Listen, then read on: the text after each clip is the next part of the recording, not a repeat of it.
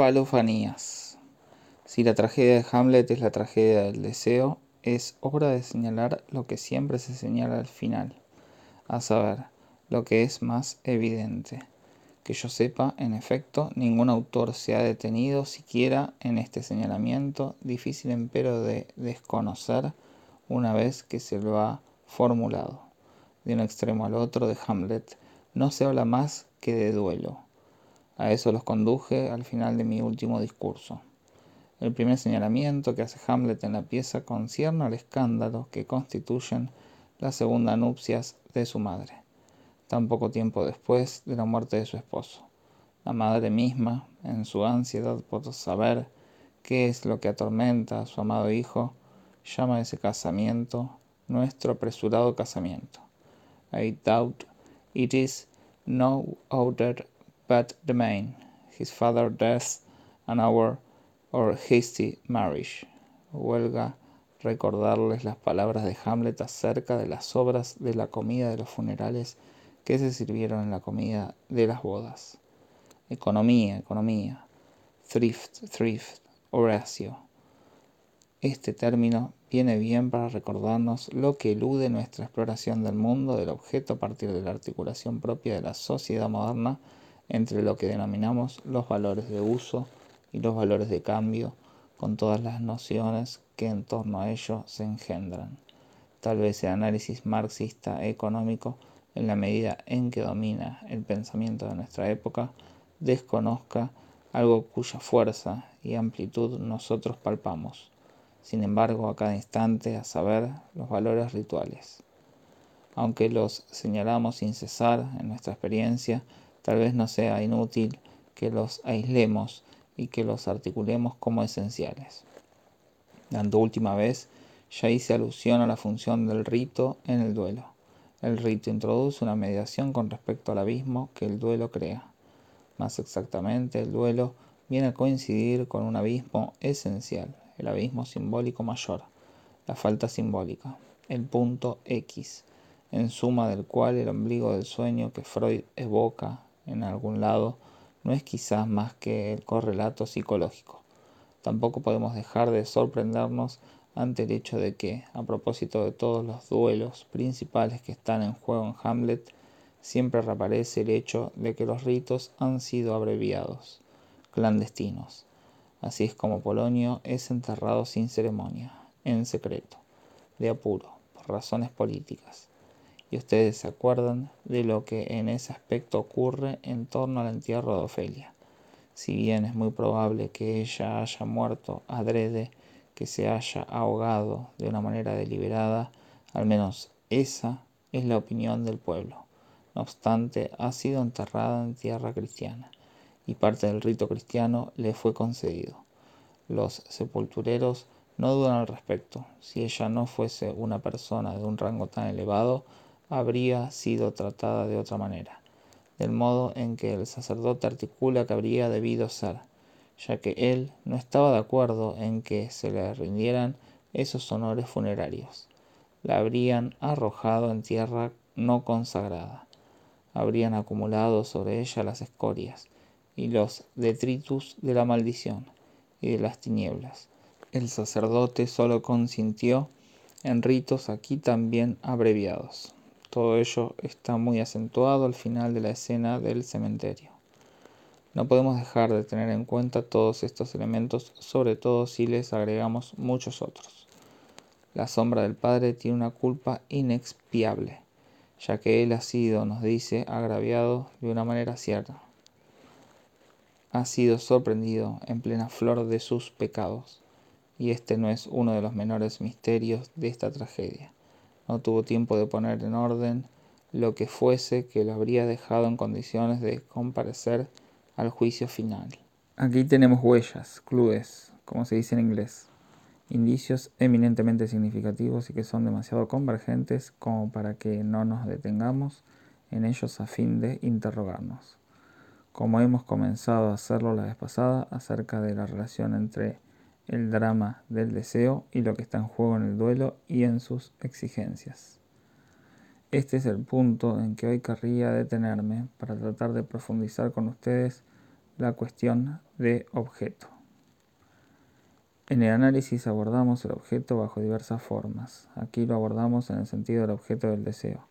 Entre el objeto y el deseo hay, parece, una relación simple. Pero la cita del deseo con su objeto puede acaso ser articulada como si se tratase de un simple appointment. Tal vez sea otra cosa. Bajo un ángulo muy diferente, encaramos la cuestión cuando hablamos del objeto con el cual el sujeto se identifica en el duelo y que él puede, dicen, reintegrar a su ego. ¿Qué es eso? ¿No hay acaso allí dos aspectos que en el análisis no están articulados ni conciliados? ¿No hay acaso allí un problema que exige de nosotros que intentemos entrar más a fondo?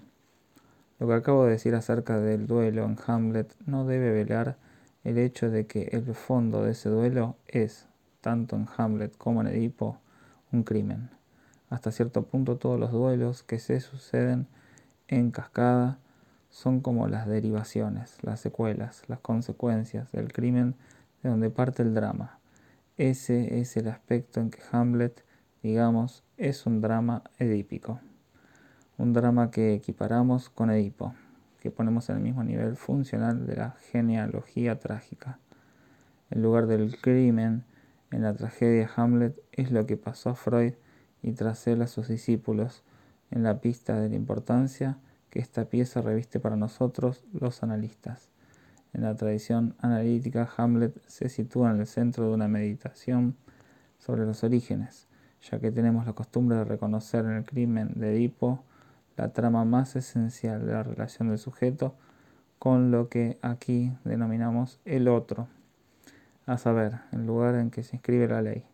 Esa aproximación debe ser para nosotros la ocasión de retomar el modo en que hasta el presente se articulan las relaciones del sujeto con lo que cabe denominar el crimen original y recordar algunos de sus términos esenciales. En lugar de hacer como siempre se hace, dejar lo que hay que decir, es una vaguedad que no facilita la especulación. Vamos a introducir una distinción clara. Nos encontramos en presencia de dos pisos. En primer lugar está el mito freudiano, que merece ser llamado así. Totem y Tabú ordena lo que, en sentido estricto, cabe denominar un mito. Ya he tocado en su oportunidad ese problema, diciéndoles que la construcción freudiana es tal vez el ejemplo único de un mito formado que haya surgido en nuestra era histórica. Ese mito nos indica el enlace primitivo, esencial, indispensable, que hace que no podamos concebir el orden de la ley más que sobre la base de un dato más primordial, que se presenta como un crimen. Tal es el sentido del mito de Freud, ese crimen es el asesinato primitivo del padre. Desde la perspectiva de Freud, observémoslo constituye el horizonte, la línea última, del problema de los orígenes en toda materia analítica, ya que siempre se topa con él y nada le parece agotado si no lo encuentra al final. Es más que obvio que ese asesinato primitivo del padre, ya sea que Freud lo sitúe en el origen de la horda o en el de la tradición judaica, tiene un carácter de exigencia mítica. Una cosa es la relación de la ley primitiva con el crimen primitivo, y otra es el drama formador del Edipo. Con ello me refiero a lo que ocurre cuando el héroe trágico, que es Edipo, pero que virtualmente también es cada uno de nosotros, en algún punto de nuestro ser, cuando reproduce el drama edípico, mata al padre y se acuesta con la madre, consumando en plano trágico una suerte de baño lustral, el renacimiento de la ley. Edipo responde de manera estricta a la definición que acabo de dar de la reproducción ritual del mito. Edipo es completamente inocente, inconsciente.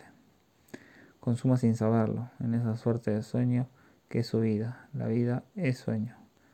La renovación de los pasos que van del crimen a la restauración del orden y al castigo que él mismo se administra y que al final nos lo presenta castrado.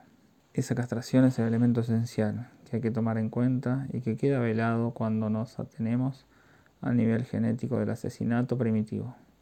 A fin de cuentas, el sentido que despunta es que ese castigo, sanción, castración mantiene bajo llave lo que constituye su resultado, a saber, la humanización de la sexualidad en el hombre. Esa es también la llave que, por nuestra experiencia, solemos hacer girar para dar cuenta de todos los accidentes que se presentan en la evolución del deseo. No es indiferente poner aquí en evidencia las disimetrías entre las tragedias Edipo y Hamlet. Si bien seguirlas hasta el detalle sería una operación casi demasiado brillante. En Edipo el crimen se produce a nivel de la generación del héroe. En Hamlet ya se produjo a nivel de la generación precedente. En Edipo el crimen se produce sin que el héroe sepa lo que hace. Y de algún modo guiado por el fatum, en Hamlet el crimen es consumado de una manera deliberada, ya que incluso se lo realiza con alevosía. En Hamlet el crimen sorprende a quien es su víctima, el padre mientras duerme. En ese dormir hay algo que para nada está integrado. Si en Edipo el héroe representa el drama, como cada uno de nosotros lo repite en sus sueños, en Hamlet el padre ha sido de veras sorprendido de una manera por completo ajena al filum de los pensamientos que entonces tenía. Él lo indica. Fui sorprendido en plena flor de mis pecados. Recibe un golpe que parte de un punto desde el cual él no lo espera. Verdadera intrusión de lo real, verdadera ruptura del hilo del destino muere sobre un lecho de flores, nos dice el texto shakespeariano, y durante la play scene los actores incluso llegan a representarnos ese lecho de flores en su pantomima preliminar. Sin duda alguna hay allí cierto misterio. Además, ese hecho tan singular, a saber, la irrupción criminal más ajena al sujeto, parece compensado de alguna manera por el hecho de que aquí el sujeto sabe Quiere decir que Hamlet es informado por su padre, quien sabe lo que ha ocurrido. Ese paradójico contraste que les he señalado desde el comienzo tampoco es uno de los menores enigmas de la pieza. El drama de Hamlet, al revés que el de Edipo, no parte de la pregunta ¿qué ocurre? ¿Dónde está el crimen? ¿Dónde está el culpable? Parte de la denuncia del crimen, revelada al oído del sujeto, y se desarrolla a partir de esa revelación. Asimismo, esa revelación cuya íntegra ambigüedad y cuyo contraste con Edipo vemos puede ser inscripta bajo la forma en que escribimos el mensaje del inconsciente, a saber, el significante de A tachada, S abarrada, la forma normal, si cabe decirlo, del Edipo. Ese significante resulta encarnarse en la figura del Padre. Se espera de él y se le reclama la sanción del lugar del otro, la verdad de la verdad, en la medida en que Él debe ser el autor de la ley. Sin embargo, Él nunca es más que aquel que la experimenta, y no más que cualquiera.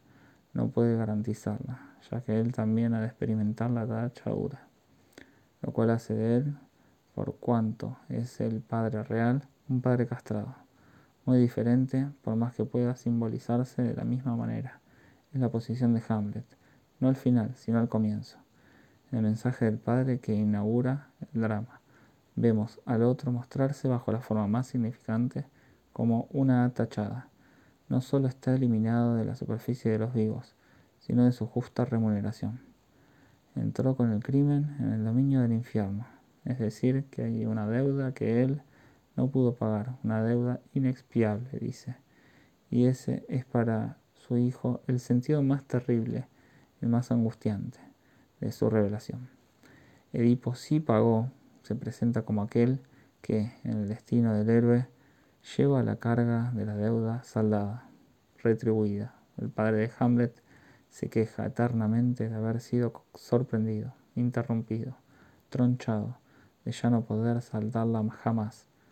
Como ven, a medida que progresa nuestra investigación, nos conduce a lo que está en juego en la recompensa, en el castigo, en la castración, y se dirige hacia la relación con el significante falo, ya que hemos comenzado a articular la castración en ese sentido.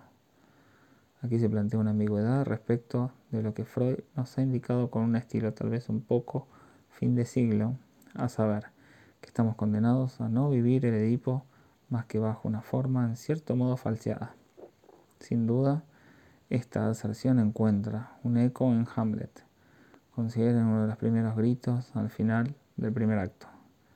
The time is out of joint, accursed spite, that ever I was born to set it right. El tiempo está fuera de quicio. Gond. Oh, despecho maldito. Solo puedo traducir como despecho, depit. El término spite, que está por doquier en los sonnets de Shakespeare, despecho adquirió para nosotros un sentido subjetivo. El primer paso que habría que dar para introducir a la comprensión de los isabelinos sería restituir también a cierto número de palabras el poder de girar sobre sus bisagras. Guns. El despecho de situarse en algún lado entre el despecho objetivo y el despecho subjetivo. De ello, parecemos haber perdido la referencia. Ya no sabemos articular esas palabras que pueden estar entre lo objetivo y lo subjetivo. Estar en juego a la vez en el centro de la vivencia del sujeto y en el nivel del orden del mundo. Lo que Hamlet designa al decir of spite of es aquello por lo cual siente despecho, aquello en lo cual el tiempo comete una injusticia con él, o bien aquello que él puede designar como la injusticia en el mundo. Tal vez allí ustedes reconozcan al vuelo, al extravío del alma bella, del cual no hemos salido, lejos de ello, pese a todos nuestros esfuerzos, pero que trasciende el vocabulario shakespeariano, y no por nada hice alusión tan alegremente a los sonnets. Entonces, el tiempo está fuera de quicio, oh despecho maldito, que haya nacido yo para ponerle juicio. He aquí a la vez justificado, pero profundizado, lo que en Hamlet parece ilustrarnos una forma de cadente, una suerte de antargang incompleto del Edipo.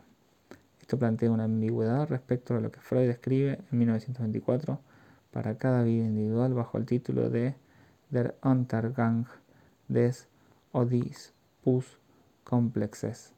Quiero ahora llamar la atención de ustedes sobre ese texto, que no es extenso y que encontrarán en el tomo 13 de los Gesammelte Werke. ¿Cuál es, a fin de cuentas, el enigma del Edipo? Freud subraya que no es simplemente que el sujeto haya deseado el asesinato de su padre y la violación de su madre, sino que eso aparezca en el inconsciente.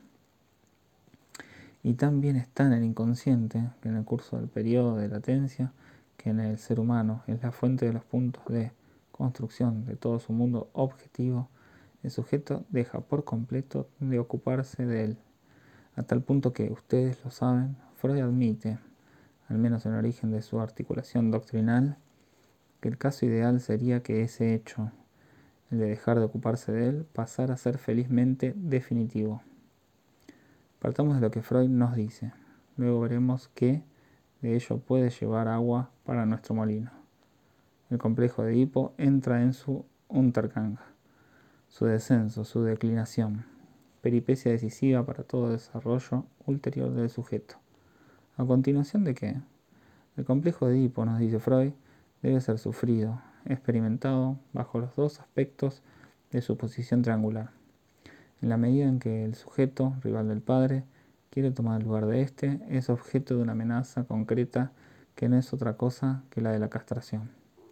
Será castrado en la medida en que tome el lugar de la madre. Esto es literalmente lo que dice Freud.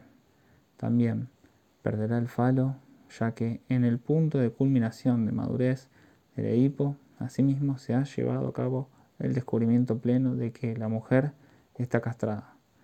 Es así como, en el plano de la relación con esa cosa que se denomina falo, el sujeto se encuentra atrapado en una alternativa cerrada que no le deja salida alguna. Esa situación, cuya clave es el falo, constituye el drama esencial del Edipo, en la medida en que marca la coyuntura y el giro que hacen que el sujeto pase del plano de la demanda al deseo. Dije cosa, no dije objeto, porque se trata de algo real que aún no está simbolizado, aunque de alguna manera lo esté en potencia. En definitiva, es lo que podemos denominar en sentido difuso un significante. Freud nos presenta el falo entonces como la clave del Untergang del Edipo El Edipo comienza a declinar cuando el sujeto pasa a tener con respecto al falo una relación, podemos decir, de lasitud. Esto está en el texto freudiano. En ese momento el sujeto admite que en ese plano no hay gratificación alguna que esperar. Sabe que la emergencia articulada de la cosa no se producirá, renuncia a estar a la altura. Freud lo articula a propósito del muchacho y más aún de la chica, ya que la sitúa en una posición que no digo que no sea disimétrica, sino que no es tan disimétrica. En definitiva, el sujeto ha de hacer su duelo por el falo. La cosa se despeja de manera indiscutible. El Untergang del Edipo se juega en torno a un duelo. ¿Cómo no hacer el cotejo con la problemática general del duelo? El momento de la declinación, lo subrayo, tiene un papel decisivo para lo que sigue no solo porque los fragmentos, los detritus más o menos incompletamente reprimidos en el Edipo, resurgirán a nivel de la pubertad bajo la forma de síntomas neuróticos, sino sobre todo en la medida en que, como la prueba, la experiencia común de los analistas de ese momento depende, ya no solo de la economía del inconsciente, sino en la economía imaginaria del sujeto, su normalización en el plano genital. O sea, que no haya feliz triunfo de la madurez genital más que a través de la determinación, tan plena como sea posible, del Edipo, que tiene por consecuencia, tanto del hombre como la mujer, el estigma del complejo de castración. Hacer la síntesis con el mecanismo del duelo, tal como la obra freudiana lo brinda, tal vez nos permita aclarar el mecanismo del duelo por el falo, que sin duda es particular, ya que el falo no es un objeto como los demás. No obstante, les pregunto, ¿qué es lo que define el alcance y los límites del conjunto de objetos sobre los cuales podemos tener que realizar el duelo? Hasta ahora esto tampoco ha sido articulado. Bien nos figuramos que el falo, entre los objetos por los cuales podemos tener que realizar el duelo, no es uno como los demás. Aquí, como donde sea, debe de tener un lugar aparte. Pero eso es justamente lo que hay que precisar. Y, como en muchos casos, precisar algo es precisar su lugar sobre un fondo. Al precisarlo sobre ese fondo, también el lugar del fondo resulta, por retroacción, precisado. Lo que denomino el lugar del objeto en el deseo es un terreno nuevo por completo. Nuestro análisis de Hamlet está destinado a servirnos, en última instancia, para hacernos avanzar en esta cuestión. Yo la elaboro ante ustedes por medio de una serie de pinceladas concéntricas Hago que la escuchen de una manera diversamente acentuada y resonante, y espero volverla cada vez más precisa. ¿Qué nos dice Freud acerca del duelo por el falo? Nos indica como uno de sus resortes fundamentales la exigencia narcisista del sujeto, en la medida en que ésta es lo que brinda al falo su valor, lo cual es justo aquello que buscamos. Él hace intervenir aquí ese factor sin la menor precaución como siempre es decir, que nos apremia según su costumbre y gracias a Dios lo hizo toda su existencia, ya que si no jamás habría logrado terminar lo que le faltaba trazar en su campo. El sujeto se encuentra, pues, en presencia del resultado último de sus exigencias edípicas. Está en ese momento crítico en que de cualquier modo se ve castrado, privado del falo. Pues bien, nos dice Freud, antes que abandonar ese falo, él prefiere abandonar si puede decirse, toda una parte de sí mismo, que de ahí en más le estará prohibida para siempre. Esa parte es lo vehiculado por la cadena significante punteada, que constituye la cima de nuestro grafo. Dicho de otro modo, Freud nos dice que el sujeto deja zozobrar el afer fundamental, a saber, la relación de amor tal como se la ha presentado en la dialéctica parental, en que de uno u otro modo él debía introducirse a causa de su relación narcisista con ese término que ha sido introducido desde el origen y que de una manera tan enigmática y sin embargo tan clara atraviesa toda la experiencia, a saber, el falo. ¿Qué puede significar esto para nosotros en nuestro vocabulario? Este vocabulario puede esclarecer lo que está en juego precisamente en lo que Freud designa como una exigencia narcisista. Esto es algo que él debe dejar de lado decía yo recién, porque no tiene tiempo de detenerse mucho en las primeras premisas y debe dirigirse al meollo del asunto, a lo perentorio. Así, por otro lado, se funda toda acción, y más aún toda acción verdadera, tal como lo es o debería serlo. La acción que es aquí nuestro tema, la acción analítica. Pues bien, traducido a nuestro discurso, a nuestras referencias, decir que la exigencia que está en juego es narcisista implica que se sitúa en el plano imaginario. En cambio, la exigencia de amor en el sujeto ha comenzado a expresarse en el campo organizado de la relación simbólica. Lo que denominamos el lugar del otro, el momento crítico, se presenta una vez que el sujeto ha hecho el recorrido de todas las relaciones con lo que ocurre y llegó al final. El resultado de esa fer es la pérdida del falo experimentada como tal, pérdida radical que ninguna satisfacción podría llegar a colmar. Ya he indicado el parentesco entre lo que en ese momento se produce y un mecanismo psicótico. El sujeto no puede responder a ese duelo más que con su textura imaginaria. Lo que Freud nos presenta, bajo una forma velada, como aquello que constituye el lazo narcisista del sujeto con el falo, nos permite identificar el falo con algo que en el sujeto representa sobre el plano imaginario la falta como tal. Esa falta pone en reserva de una manera nadificada si cabe decirlo, lo que será el molde en que más adelante irá a remodelarse la asunción por parte del sujeto de su posición en la función genital. Sin embargo, ¿no es esto acaso franquear demasiado rápido lo que está en juego y hacer creer, como por lo general creen, que la relación con el objeto genital es una relación que va de positivo a negativo? Como verán, no hay nada así. Nuestras notaciones son mejores porque permiten articular cómo se presenta realmente el problema. Les recuerdo en particular lo que ya hemos encarado cuando distinguimos las funciones de la castración, de la frustración y de la privación. Si lo recuerdan, escribí castración, acción simbólica, frustración, término imaginario, privación, término real.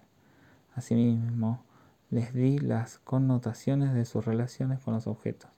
Les dije que la castración se relacionaba con el objeto fálico imaginario que la frustración imaginaria en su naturaleza se relacionaba siempre con un bien, con un término real, y que la privación real se relacionaba con un término simbólico. En lo real, agregaba en ese momento, no hay ninguna especie de falla o de fisura. Toda falta es faltar de su lugar, pero faltar de su lugar es falta simbólica. Hay aquí una columna que es la del agente de estas acciones. No la toqué más que en un único punto, en el nivel del agente de la frustración, a saber, la madre. Les he mostrado que, como lugar de la demanda de amor, ella era primero simbolizada en el doble registro de la presencia y de la ausencia, y que por eso ella resultaba estar en posición de dar a la dialéctica su punto de partida genético, en la medida en que madre real convierte aquello de lo cual el sujeto está privado, el seno, por ejemplo, en símbolo de su amor. Hasta ahí llegué, dejando vacíos los casilleros que corresponden a la gente en las otras dos relaciones. En cuanto a su lugar, el agente se relaciona con el sujeto. En ese momento no podíamos articular con claridad los diferentes niveles de ese sujeto. Recién ahora podemos inscribir lo que está en juego.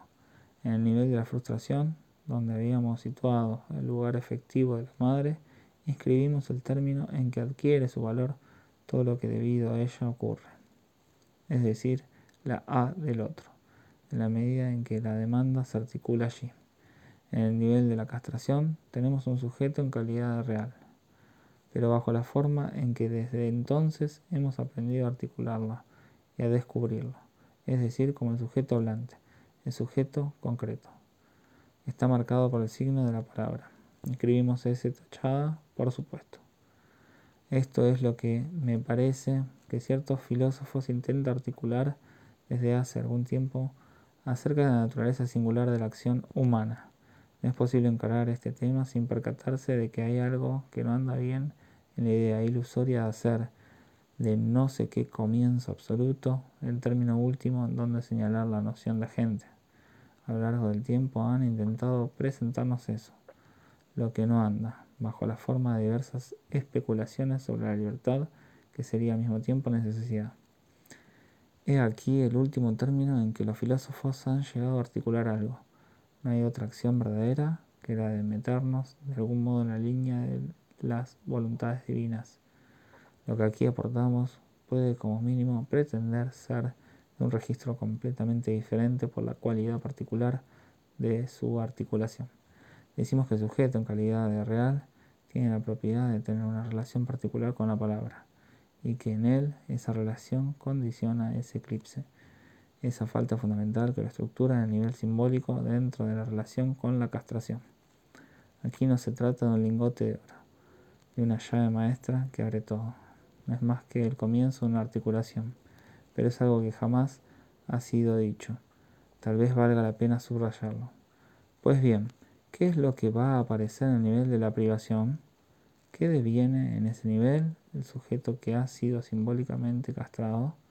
Subrayen bien que ha sido simbólicamente castrado en el nivel de su posición como sujeto hablante y no en el nivel de su ser.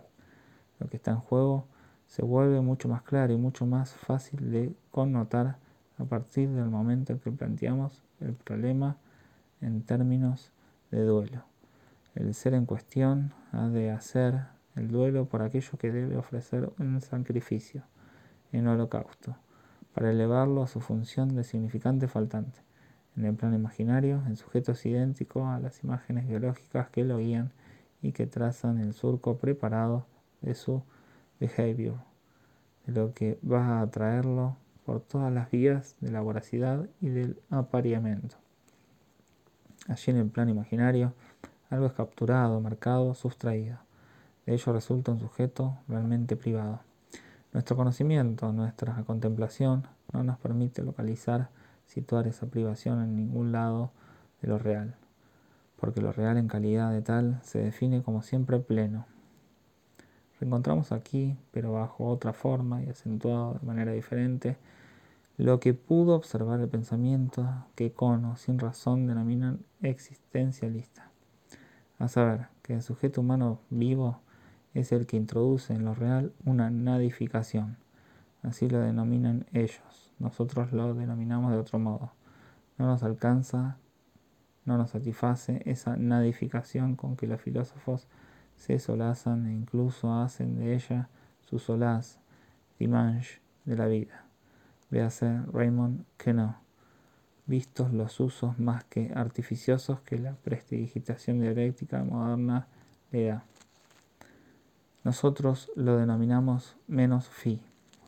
Es lo que Freud señaló como lo esencial de la marca, sobre el hombre de su relación con el logos, es decir, la castración aquí efectivamente asumida en el plano imaginario, esta notación nos servirá para definir el objeto A del deseo, tal como aparece en nuestra formulación del fantasma, y habremos de situarlo en relación con las categorías, los rótulos, los registros que en el psicoanálisis nos son habituales.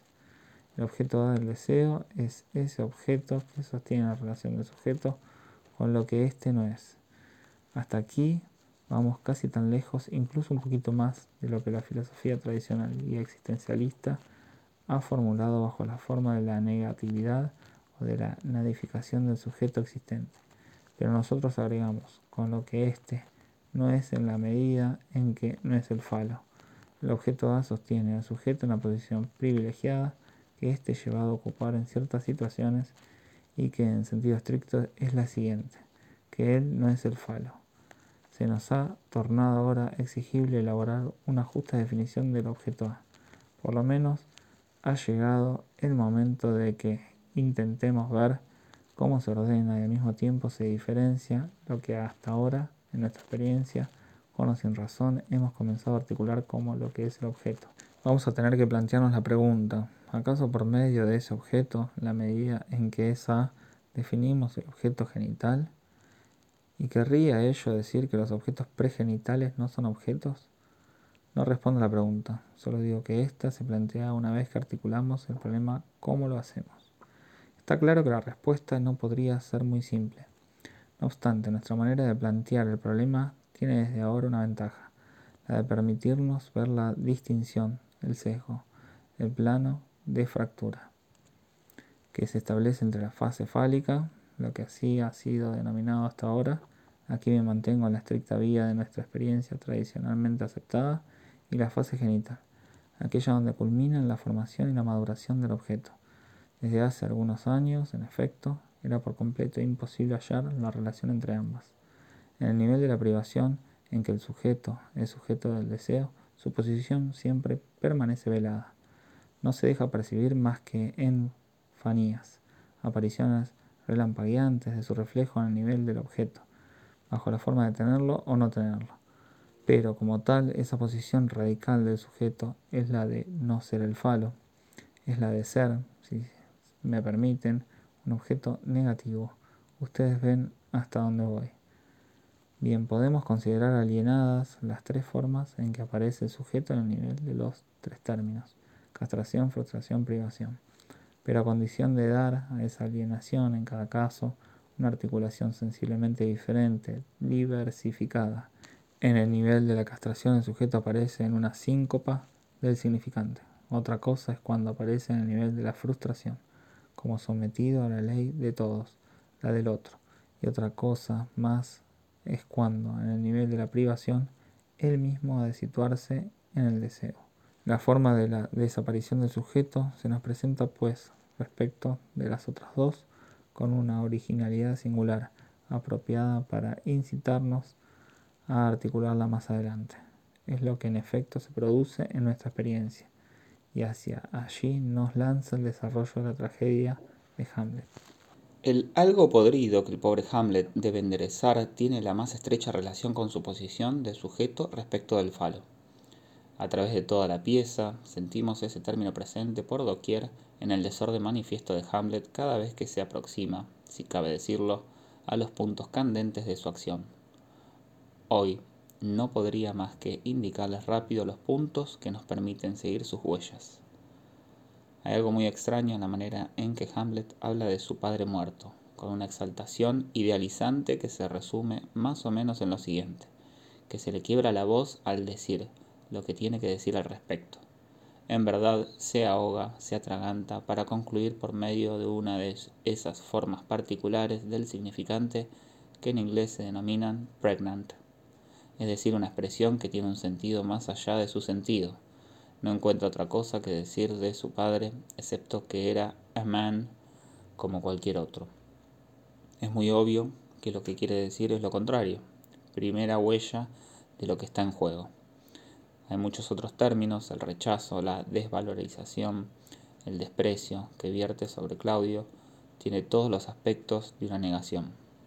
El desenfreno de injurias con que lo cubre, y en particular ante su madre, culmina en ese término que no puede dejar de indicarnos que hay allí algo problemático. A king of threads and page, o sea, un rey de parches y remiendos, un rey hecho de estos empalmados no podemos dejar de hacer el enlace con ese hecho manifiesto en la tragedia Hamlet y que la distingue de la tragedia edípica después del asesinato del padre.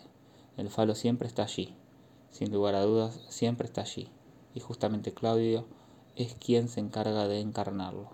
Todo el tiempo se trata del falo real de Claudio.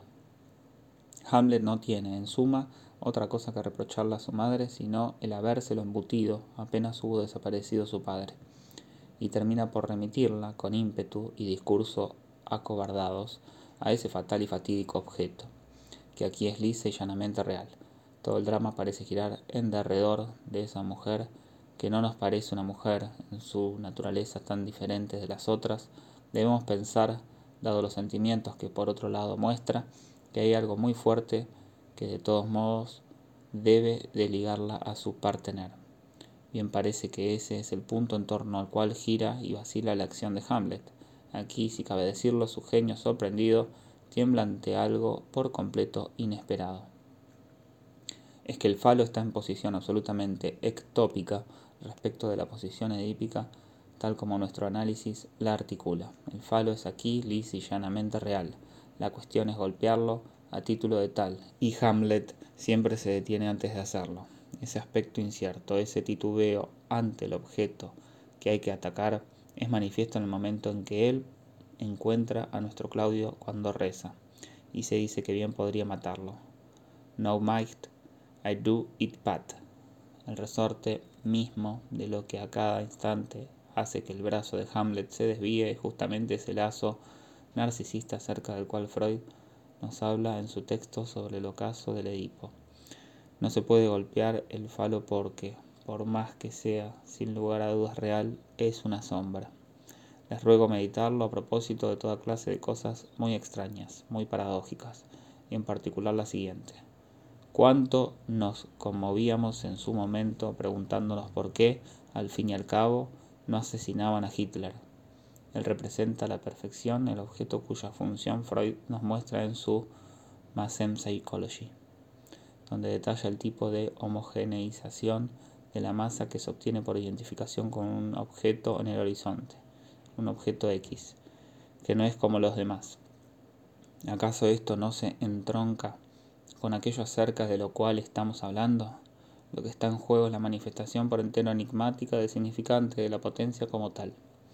Cuando éste se presenta bajo una forma particularmente sobrecogedora en lo real, como es el caso en Hamlet, la del criminal instalado como usurpador, el Edipo desvía el brazo de Hamlet, pero porque él sabe que lo que ha de golpear es otra cosa que lo que allí está.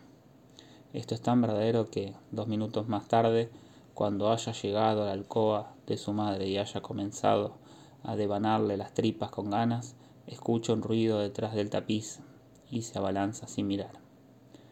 Ya no sé qué autor astuto hizo notar que es imposible que Hamlet crea que se trate de Claudio, ya que acaba de dejarlo en la habitación de al lado. No obstante, cuando haya reventado, destripado al desdichado Polonio, hará la siguiente reflexión. Pobre viejo loco. Yo creía tener que vérmelas con algo mejor.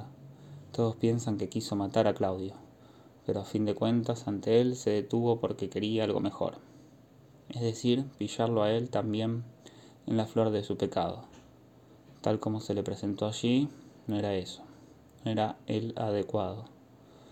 Lo que está en juego es justamente el falo, y por eso él jamás podrá atacarlo hasta el momento en que haya hecho el sacrificio completo, y también a pesar suyo, de todo su apego narcisista.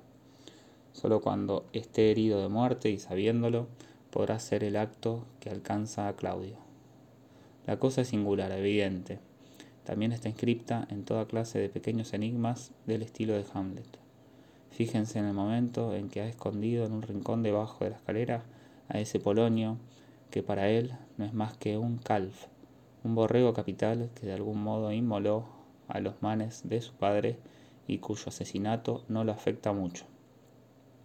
Por doquier le preguntan qué se trae entre manos, y es aquí que él desliza algunas de sus pequeñas chanzas que siempre son tan desconcertantes para sus adversarios. Todo el mundo se pregunta si ese es en efecto el fondo de la cuestión, si lo que dice es lo que quiere decir, ya que lo que dice excita a todo el mundo en el lugar justo. Pero para que lo diga debe de saber tanto al respecto que no es posible creerlo, y así sucesivamente.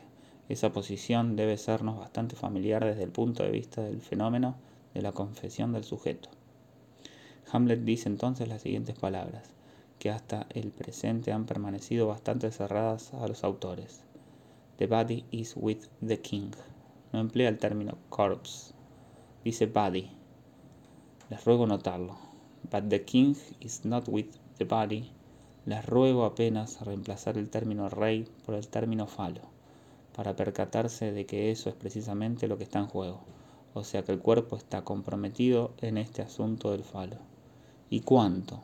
Pero el falo, en cambio, no está comprometido con nada, y siempre se les desliza entre los dedos. A continuación, añade, The king is a thing, una cosa. Les dice la gente, completamente pasmada, estupefacta, como cada vez que él se entrega a sus aforismos habituales. A thing, my lord, Hamlet of nothing, una cosa de nada. A partir de esto, todo el mundo resulta entusiasmarse con no sé qué cita del salmista, donde se dice en efecto que el hombre es a thing of not, una cosa de nada.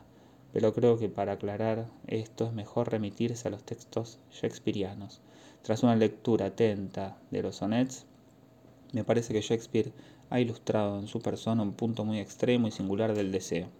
En alguna parte de uno de sus sonetos, cuya audacia ni nos imaginamos, me sorprende que pueda hablarse de ambigüedad a propósito de ellos. Habla al objeto de su amor, que, como todo el mundo sabe, era de su propio sexo. Un joven muy encantador, se cree, que bien parece haber sido el conde de Essex. Tú tienes todos los aspectos que satisfacen al amor, dice ese joven. En todo pareces una mujer, salvo una cosita, one thing, que la naturaleza quiso proporcionarte, sabe Dios por qué, y a mí esa cosita desgraciadamente de nada me sirve. To my purpose nothing. Lamento mucho que sea la delicia de las mujeres. Y Shakespeare agrega, en fin, mientras tu amor permanezca, que eso les plazca. Aquí se emplean estrictamente los términos think y nothing, y no hay la menor duda de que forman parte del vocabulario familiar de Shakespeare. Pero ese vocabulario, después de todo, aquí no es más que un dato secundario. Importante es saber si podemos penetrar en lo que constituye la posición creadora de Shakespeare. En el plano sexual, su posición puede, sin duda alguna, ser considerada invertida, pero quizá no sea, en el plano del amor, tan pervertida. Entrar en el camino de los sonnets nos permitirá precisar con un detalle un poco mayor aún la dialéctica del sujeto con el objeto de su deseo. Cuando el objeto, al desaparecer, al desvanecerse con paso lento por alguna vía, la vía principal es la del duelo, hace manifestarse por un tiempo, un tiempo que no podría subsistir más que en el destello de un instante, la verdadera naturaleza de lo que le corresponde en el sujeto, a saber, lo que denominaré las apariciones del falo, las falofanías. En este punto los dejaré hoy, 29 de abril de 1959.